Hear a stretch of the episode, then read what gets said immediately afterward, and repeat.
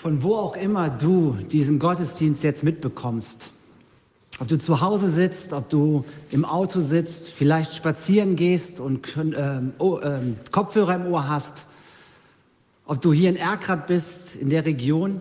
Ich habe gestern mit einer Person gesprochen, die sogar aus Berlin jedes Mal zuschaltet. Auf der einen Seite sind wir natürlich froh, diese technischen Möglichkeiten zu haben.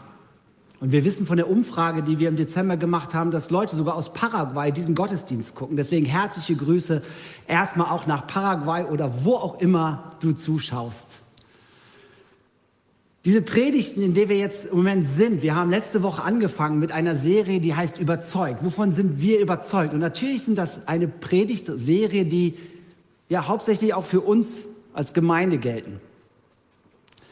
Aber ich hoffe trotzdem, dass auch wenn du nicht dich als Treffpunkt Nebengemeinde zugehörig fühlst, dass diese Predigt dich anspricht und dass Gott zu dir redet. Wisst ihr, wir, wir träumen von einer Kirche oder wir bauen eine Kirche, deren Herzensanliegen ist, dass Menschen aufblühen. Aufblühen im Miteinander, aber vor allen Dingen aufblühen in der Beziehung zu Gott. Und wir wollen eine Kirche sein, als geistliche Familie zusammenlebt, um Menschen für Jesus zu begeistern und dass ihr Leben durch seine Liebe verändert wird. Und dass wir Einfluss nehmen in unserer Stadt, in unserer Region. Das ist unsere Vision. Und bevor du jetzt ausschaltest, weil du sagst, hey, das erlebe ich nicht in dieser Gemeinde, zum Beispiel, dass wir eine Familie sind oder wie eine geistliche Familie, dann mache ich dir Mut, bis zum Ende der Predigt dabei zu sein und nicht abzuschalten. Weil das ist ein Wunsch. Und wir wissen, dass wir nicht perfekt sind. Wir wissen, dass wir unterwegs sind, um so eine Kirche zu werden. Wisst ihr, diese Predigtserie geht darum, wovon wir überzeugt sind. Es geht darum, wie wir miteinander unterwegs sein wollen. Also nicht das, was wir vorhaben, sondern wie wir es schaffen wollen. Mit welcher Kultur wollen wir gemeinsam unterwegs sein? Das Wort Kultur kommt vom lateinischen Wort cultura und bedeutet kultivieren heißt, dass wir etwas aufbauen wollen, dass wir es pflegen wollen, urban machen wollen, aktiv sein sollen. Das steckt so in diesem Wort Kultura drin. Das heißt, es bedeutet aktives Handeln von uns, um etwas zu kultivieren und aufzubauen. Wisst ihr, auch ohne unser Zutun wird sich eine Kultur etablieren. Wenn wir nichts machen, entsteht auch eine Kultur. Die Frage ist, wie wird diese Kultur aussehen? Jede Gemeinschaft von Menschen hat eine Kultur. Sie bestimmt, wie wir miteinander reden, wie wir miteinander umgehen, wie wir die Menschen sehen und wie wir Menschen behandeln. Und deswegen ist für uns diese Serie so immens wichtig. Wir wollen nämlich deutlich machen, was wir pflegen wollen, was wir kultivieren wollen, was aufgebaut werden muss, um deutlich zu machen, wovon wir überzeugt sind. Warum ist das so wichtig, darüber zu predigen, auch an einem Sonntag? Weil jeder dafür nötig ist. Es kann nicht das Pastorenteam kultivieren, es kann nicht die Gemeindeleitung kultivieren, sondern jeder Einzelne, der in dieser Gemeinde aktiv ist, kann dazu seinen Teil beitragen. Wir als Familie Stoßberg, wir haben öfters so eine Familien Familienkonferenz. Wenn meine Frau und ich merken, hey, die Kultur, die ist nicht gut. Wir merken, dass sich da etwas entwickelt, was nicht unserer Kultur entspricht. Und deswegen sammeln wir unsere Kinder, unsere beiden Jungs zusammen und wir reflektieren die Kultur, die entstanden ist durch, ja, wodurch auch immer. Und wir sagen, so wollen wir es nicht machen, sondern mit Hilfe unserer Jungs wollen wir gemeinsam eine viel bessere Kultur machen. Und das gilt viel mehr auch als geistliche Familie. Wir wollen gemeinsam unterwegs sein, etwas aufzubauen, wo Menschen aufblühen können. Wir wollen eine Kultur des Glaubens, der Vielfalt und der Kreativität prägen. Davon hat Tim letztes Mal erzählt und ich mache euch Mut, diese Predigt nachzuhören, wenn ihr sie euch noch nicht gehört habt. Er hat nämlich da über diese Kultur gesprochen. Und er hat über diesen ersten Teil, auf wovon wir überzeugt sind, geredet. Wir erwarten Übernatürliches und sind überzeugt von Gottes Gegenwart. Davon hat er letzte Woche gepredigt und ich möchte heute im zweiten Teil darüber reden, dass wir den Wert des Einzelnen sehen und die Vielfalt feiern. Und für diese Predigt habe ich drei Punkte. Der erste Punkt ist, was macht den Menschen wertvoll? Das zweite ist, das Wertvolle am anderen entdecken. Und der dritte Punkt ist, die Vielfalt feiern. Der Tim hat an einem, seinem Einstieg vom Jürgen erzählt, der Schlager singende, Lobpreiser. Ähm, ich habe sowas nicht erlebt, Gott sei Dank, ähm, sondern ich habe eine anderen Person vor Augen, als ich über diese Predigt nachgedacht habe. Und das ist, ich möchte euch über Martin erzählen. Nicht unser Senior-Pastor Martin, der muss gerade noch seine Wunden lecken, weil ja sein Verein, äh, ihr wisst schon, ähm, ich möchte euch von Martin erzählen. Martin Schneider. Martin Schneider war damals Jugendleiter einer Kirchengemeinde. Und ich bin mit 19 Jahren Christ geworden. Und ich muss euch sagen, die Jahre davor und kurz bis vor meiner Bekehrung oder wo ich Jesus kennengelernt habe, waren alles andere als ähm, positiv gesellschaftsprägend. Alkohol, Drogen, Partys machten mein Leben aus. Ich habe unheimlich viel Mist gebaut in meiner Jugendzeit. Ich war so ein rebellischer Jugendlicher, den sich kein Mensch wünscht, vor allen Dingen nicht, wenn du Eltern bist. Aber wisst ihr, dieses Leben hat mich geprägt. Und dann kam dieser Moment, wo ich Jesus kennenlernte. Und ich merkte, wow, ich, ich muss mich verändern. Und da kam Martin Schneider und hat gesagt, Martin, ich möchte dich mitnehmen als Mitarbeiter auf einer Freizeit. Und ich so, wie bitte? Ich versuche gerade erstmal so mein ganzes altes Leben zu, ver äh, zu, ver äh, zu verarbeiten. Und er hat gesagt, Marc, ich mache dir Mut, lass dich herausfordern. Ihr könnt euch nicht vorstellen, was das mit mir gemacht hat. Mein Leben war vorher eine Achterbahn, wo viel, viel Negatives war. Und da war dieser Martin Schneider, der etwas in mich gesehen hat, was ich selber noch nicht gesehen habe und hat an mich geglaubt. Und ihr könnt euch nicht vorstellen, wie das für mich war. Er hat etwas hineingesehen oder hat etwas gesehen in mir, wovon ich nicht überzeugt war, dass überhaupt vorhanden war. Und es hat unheimlich viel mit mir gemacht. Der erste Punkt ist, was macht einen Menschen wertvoll? Wenn man gesellschaftlich mal darauf guckt, was macht uns wertvoll oder was gibt uns Wert, dann hat es oft etwas mit Status zu tun. Hast du was, dann bist du was. Das Selbstwert wird darauf gegründet, dass man vielleicht ein dickes Bankkonto hat, ein tolles Auto, eine richtig teure Uhr, tolles Aussehen, äh, ein tolles Haus, viel Urlaub macht. Je weiter weg, umso besser. Viele Menschen schöpfen daraus ihren Wert. Und ich erlebe mehr und mehr, dass diese Wertevorstellung Menschen wirklich in die Minderwertigkeit hineindrängt, weil man sich ständig dabei ist zu vergleichen. Ich erlebe viele Frauen, die so stark unter ihrem Selbstwert leiden, weil sie ständig mit so einem idealen Frauenbild konfrontiert werden, was ideal ist, was einen Wert gibt. Die Werbung ist voll davon. Und wenn wir anfangen, uns zu vergleichen, dann werden wir merken, dass es immer mehr oder immer welche gibt, die mehr Geld haben, besser aussehen, Dinge besser können. Was macht einen Menschen wertvoll? Ich möchte euch eine andere Seite deutlich machen, was die gesellschaftliche Wertevorstellung ist, das Gegenteil oder dass das meines Erachtens das Wertvollere ist, ist, was ist Gottes Meinung wie wertvoll wir sind. Was macht Menschen vor Gott wertvoll? Ich möchte euch von Pitt erzählen. Pitt hat etwas gemacht, was in seinem Auge, äh, in seiner, aus seiner Perspektive vollkommen logisch ist, aber bei den Menschen in seinem Umfeld auf totale Skepsis gestoßen ist. Er hatte nämlich einen Goldfisch in seinem Aquarium und dieser Goldfisch wurde krank.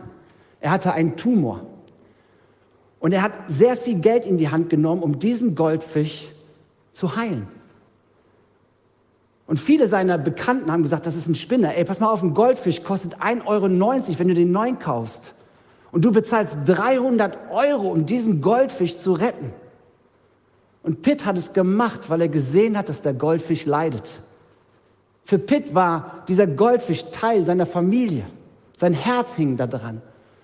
Und die Menschen haben gesagt, ey, bist du denn bescheuert? Für 300 Euro, da könntest du Kinder in Afrika ein besseres Leben schenken. Aber für Pitt war es egal, weil dieser Goldfisch für ihn wertvoll war, weil er ihn geliebt hat. Für den einen Spinnerei, aber für Pitt war es ein Zeichen der Liebe. Der Wert eines Gegenstandes und eines Menschen liegt daran, wie viel bereit man ist, dafür zu bezahlen.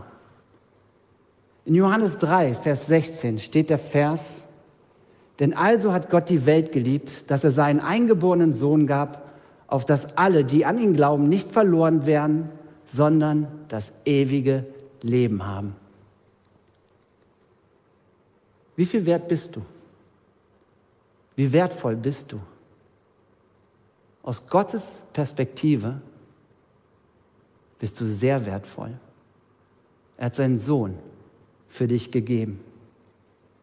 Warum hat Gott sowas tun müssen? Warum ist Jesus auf diese Welt gekommen?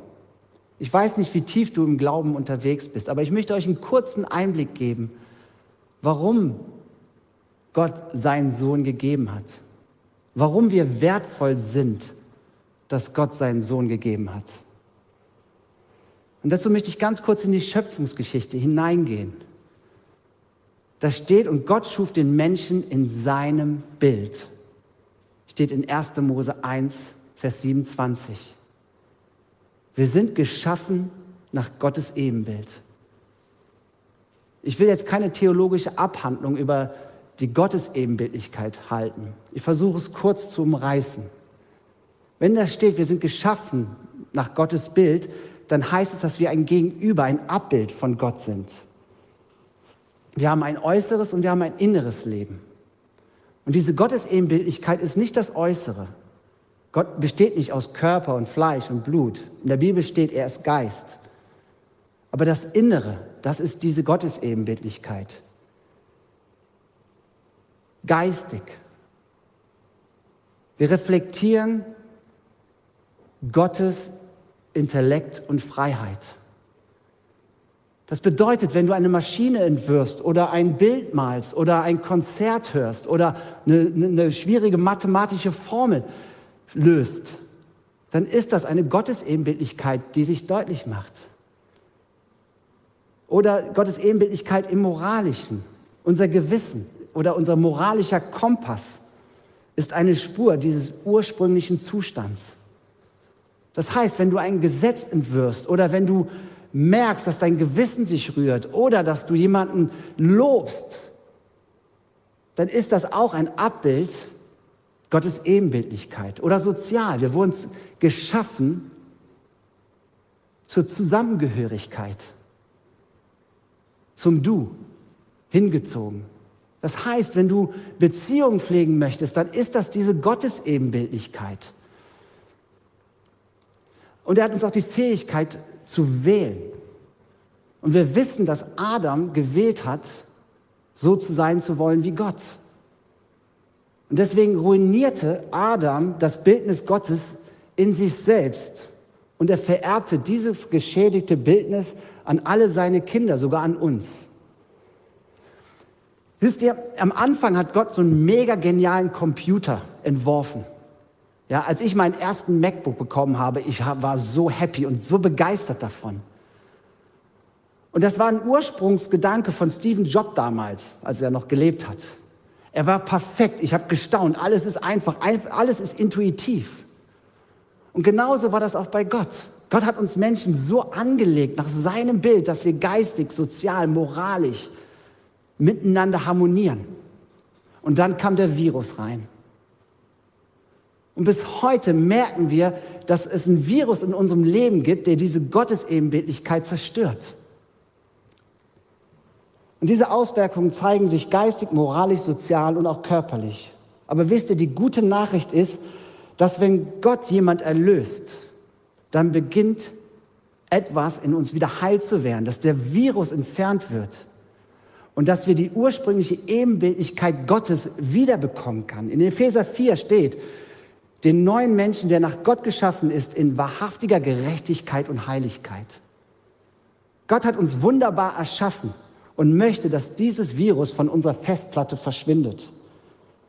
Und Gott hat diesen Preis dafür bezahlt. Diese Software ist, dass Jesus für uns gestorben ist, damit wir wieder in die Gegenwart Gottes kommen können und dann wieder in diese Person hineinkommen können, wie Gott uns sieht. Du bist geliebt und du bist wertvoll in seinen Augen. Das macht dich wertvoll. Und Gott sieht das an, deine Identität, die du in dem Glauben vor Gott bekommen kannst. Wisst ihr, dass, ich komme zum zweiten Punkt, das Wertvolle im anderen entdecken. Jesus war ein Meister da drin. Als er in dieser Zeit, wo der auf der Erde war, Menschen begegnet ist, da hat er dieses Wertvolle in Menschen gesehen. Es gibt unzählige Geschichten, aber einer meiner Lieblingsgeschichten handelt von einem Mann, der in Jericho gelebt hat. Er war einer der reichsten Juden der ganzen Stadt. Das Problem war, die Juden hassten ihn.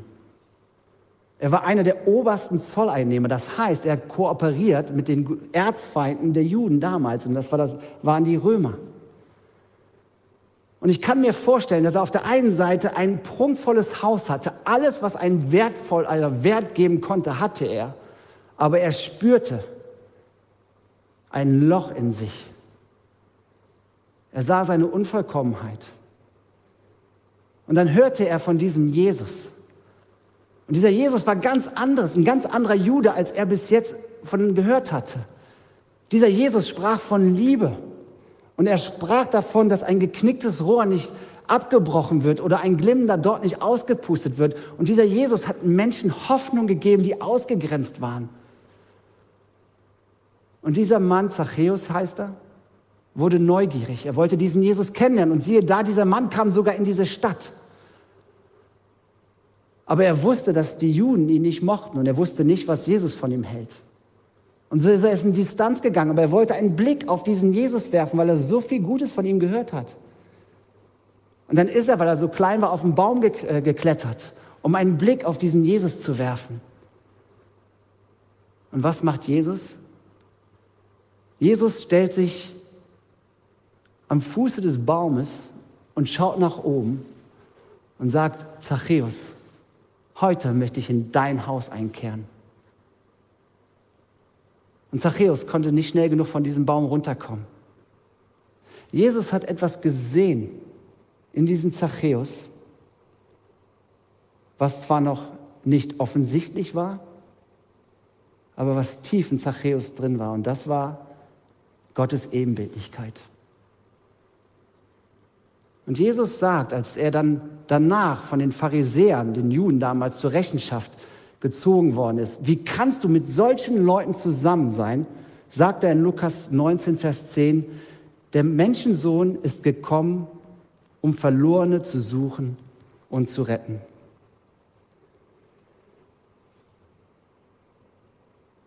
Jesus sieht das, was Gott in jedem Menschen hineingelegt hat. Wisst ihr, er sieht nicht das Unvollkommene, nicht das Schräge, das, was noch alles negativ in uns Menschen ist. Er sieht die erlöste und geheilte Person, die in den Menschen schon angelegt ist. Er sieht nicht den Dreck, sondern er sieht das Gold. 1. Johannes 4, Vers 10. Und das ist die wahre Liebe. Nicht wir haben Gott geliebt, sondern er hat uns zuerst geliebt und hat seinen Sohn gesandt, damit er uns von unserer Schuld befreit. Jesus hat alles bezahlt, als bei mir noch alles unvollkommen war. Das macht uns wertvoll.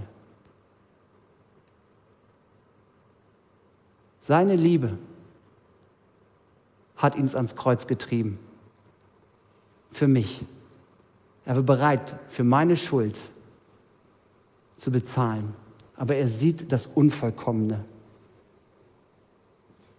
in mir und in dir.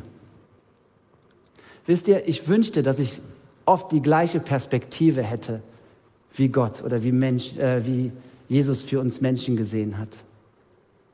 Und ich möchte ein Bild benutzen von diesen Goldsuchern. Ich habe euch ein Bild mitgebracht. Wisst ihr, ich sehe oft die Dreckklumpen und nicht das Gold. Um Gold zu finden, muss man sich dreckig machen. Und das bedeutet Arbeit. Sich wie ein Goldsucher in den Dreck des Lebens zu stellen, um das Gold aus diesem Morast der Persönlichkeiten freizulegen. Ich bin dankbar dafür, dass Menschen, so wie Martin, dies bei mir getan haben. Die haben nicht meine schräge Persönlichkeit gesehen. Und auch heute noch, wo ich Fehler mache, wo ich merke, meine Persönlichkeit ist alles andere als nice oder schön, da sehen Menschen das Gold. Es hilft mir weiterzukommen und das, was nicht gut ist, weggespült zu bekommen. Wir sehen den Wert des Einzelnen.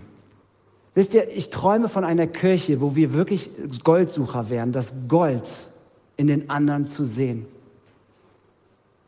Dostoevsky hat gesagt, einen Menschen zu lieben heißt, den Menschen so zu sehen, wie Gott ihn gemeint hat.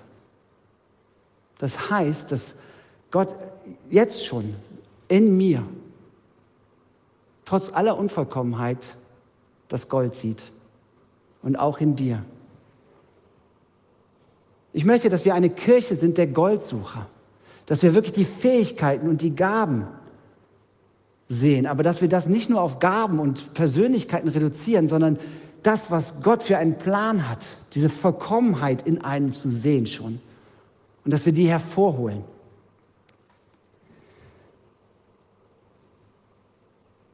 Der dritte Punkt ist, wir feiern die Vielfalt. Wisst ihr, auf der einen Seite sind wir Individuen. Und ich liebe es, so viele Individuen in dieser Gemeinde zu haben, die so unterschiedlich sind, wie es nur eben geht. Aber Gottes Schöpfung zeigt etwas von seiner Vielfalt und Kreativität. Ich meine, er hätte ja auch nur ein oder zwei oder drei Blumen kreieren können. Hat er nicht. Er hat aber Milliarden Arten von Blumen äh, äh, erschaffen. Er hat nicht nur eine Art von Fischen, Tieren oder Pflanzen gemacht. Millionenfach. Die Artenvielfalt zeigt etwas von Gottes Liebe zur Vielfalt. Und umso mehr feiert er die Vielfalt von uns Menschen. Das unterschiedliche Aussehen, unterschiedliche Geschmäcker, unterschiedliche Persönlichkeiten, unterschiedliche Ansichten. Aber wisst ihr, das ist Gottes Gedanken davon. Diese Vielfalt zeigt sein riesengroßes Herz an Kreativität. Aber Vielfalt bringt auch Spannung mit sich. Ich sehe es aber so und so. Deine Art gefällt mir aber überhaupt nicht. Diese Art von Musik geht überhaupt nicht. Oder wie du deine Kinder erziehst. Oder wie du beim Essen schmatzt. Die Andersartigkeit bringt Spannung mit sich. Aber wisst ihr, das Gute, das Wertvolle, was Gott in den anderen hineingelegt hat, spiegelt Gottes Persönlichkeit wider. Ja, wir sind unterschiedlich. Und am liebsten würde man sich mit Leuten zusammentun, die gleich ticken. Doch dann entspricht man nicht Gottes Absichten, weil er liebt die Vielfalt. Wenn man einen Blick in vielen Gemeinden wirft, dann ähneln sie oft ein Aquarium. Dieselbe Arten von Fischen, die sich da tümmeln. Mittelstand, Deutsch, ungefähr die gleiche Art Lieder zu singen. Aber das entspricht nicht Gottes Vorstellung. Wenn wir sagen, wir feiern die Vielfalt und wir ehren den Wert des Einzelnen, dann erinnert mich das an den Ozean. Ich war damals, einer meiner Lieblingsorte ist die Insel Sansibar in Tansania. Ich durfte da mehrere Monate verbringen. Und vor dieser Insel Sansibar gibt es noch eine mini, mini kleine Insel, die man in 15 Minuten umrundet hat. Prison Island, war früher ein Gefängnis. Ich durfte da mehrere Nächte mal drauf übernachten. Und ich habe es geliebt, da zu schnorcheln. Das erste Mal, als ich die Taucherbrille aufhab und untergetaucht hat, hat es mich weggehauen. So viele Farben von Fischen. So unterschiedlich, klein, groß. Zum Glück gab es da kein Hai. Aber es gab da so unterschiedliche Vielfalt an Fischen. Und die passen niemals in ein Aquarium rein.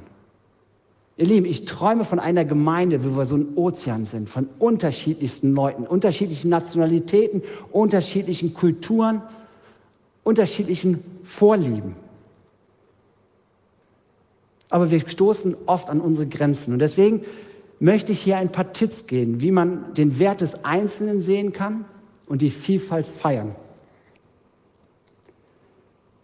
Wisst ihr, das Erste, was mir deutlich geworden ist, ist, wenn ich andere Menschen den Wert sehen möchte, dann muss ich meine eigene Unzulänglichkeit erkennen, meine Unvollkommenheit. Denn das macht mich barmherzig und gnädig. Ich bin nicht perfekt, du bist nicht perfekt. Aber oft denken wir das. Der andere müsste so sein wie ich. Martin Schneider hat etwas in mir gesehen, was ich nicht gesehen habe. Und er hat mich hingelenkt auf das, wie Gott mich sieht, dass er mir den Wert gibt. Aber ich bin unzulänglich. Und wenn ich das bei jemand anders auch sehe, dass er unzulänglich ist, hilft mir das, das Gold zu finden. Suche das Gold in den Menschen, ist der zweite Tipp. Das bedeutet manchmal Arbeit. Das bedeutet, dass man sich manchmal dreckig machen muss. Dass man vielleicht mit den Ecken und Kanten des anderen an, aneckt. Aber wirklich da hineinzukommen, wo das Gold versteckt ist und das hervorzuholen, das bringt Menschen und das Reich Gottes zum Blühen. Das dritte, akzeptiere, dass Vielfalt bereichernd ist und von Gott gewollt ist. Gott möchte die Vielfalt. Ich liebe es, so viel unterschiedlichen Lobpreis in dieser äh, Gemeinde zu haben. Es ist Absicht, dass es unterschiedliche Arten gibt zu predigen, unterschiedliche Arten, wie man miteinander umgeht. Ja, es zeigt etwas von der Vielfalt. Und wenn du Einseitigkeit siehst, dass wir mehr wie ein Aquarium sind, dann sei bereit, dich und deine Art auch einzubringen. Wir haben ein großes Portfolio an Programmen, wo jeder sich einbringen kann auf seine Art und Weise. Kurz zum Schluss. Wenn wir sagen, wir, äh, den Wert, wir sehen den Wert des Einzelnen und feiern die Vielfalt, möchte ich auf diesen Bild der geistlichen Familie zu sprechen kommen. Wenn wir sagen, wir wollen eine geistliche Familie sein, dann weiß ich, dass der ein oder andere tief verletzt ist. Der sitzt zu Hause, weil er durchs Raster gefallen ist weil wir dich nicht wahrnehmen. Und ich kann dir nur sagen, es tut uns leid. Das meine ich wirklich aus dem tiefsten Herzen. Aber wir können dir nicht helfen, wenn du auf deinem Stuhl zu Hause bist und in die Opferrolle verfällst. Ich meine das wirklich so. Wir wollen, dass du Teil dieser Familie bist. weil wir den Wert von dir sehen. Aber ich mache dir Mut, deinen Hörer in die Hand zu nehmen oder uns eine E-Mail zu schreiben, um den Versöhnungsprozess anzugehen, wo wir dich verletzt haben, wie du durchs Raster gefallen bist. Die jetzige Zeit ist echt schwer, in Kontakt zu bleiben. Wir bieten so viel Programm online an und wir haben viele abgehängt oder manche abgehängt. Aber unser, Wert, unser Wunsch ist es, eine Kultur der Vielfalt zu leben und dazu gehörst du auch. Und ganz zum Schluss möchte ich auf dich eingehen, der vielleicht heute auf dem Baum sitzt. Vielleicht hast du mit dem Glauben überhaupt nichts zu tun. Aber du hörst von diesem Jesus, dass Jesus dir Wert geben möchte. Und du beobachtest ihn von ferne. Und du würdest gerne sehen und erleben, wie Gott dein Leben neu umkrempelt und dir Wert gibt. Das Unvollkommene wegzuspülen und das Gold hervorzuholen. Dann steht Jesus heute vor deinem Lebensbaum und lädt dich ein. Er möchte heute bei dir einziehen. Wenn du das bist, der das hört, dann mache ich dir Mut, diese Einladung einzunehmen. Ich möchte gleich beten. Gott schenkt dir Wert.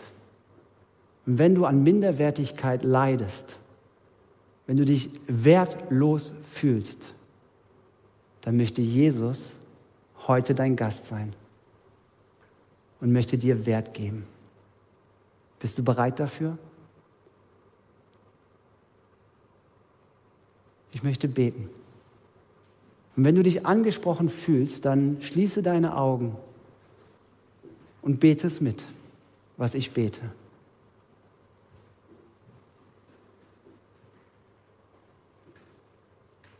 Jesus,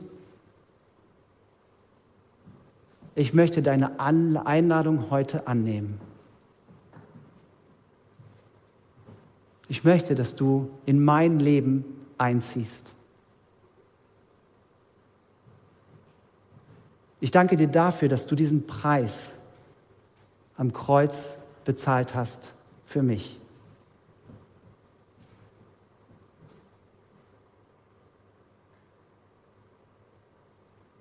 Jesus, mein Leben soll umgekrempelt werden von deiner Liebe. Und diese Liebe nehme ich im Glauben an. Schaff du in mir den Wert, den du für mich bereithältst. Amen. Amen.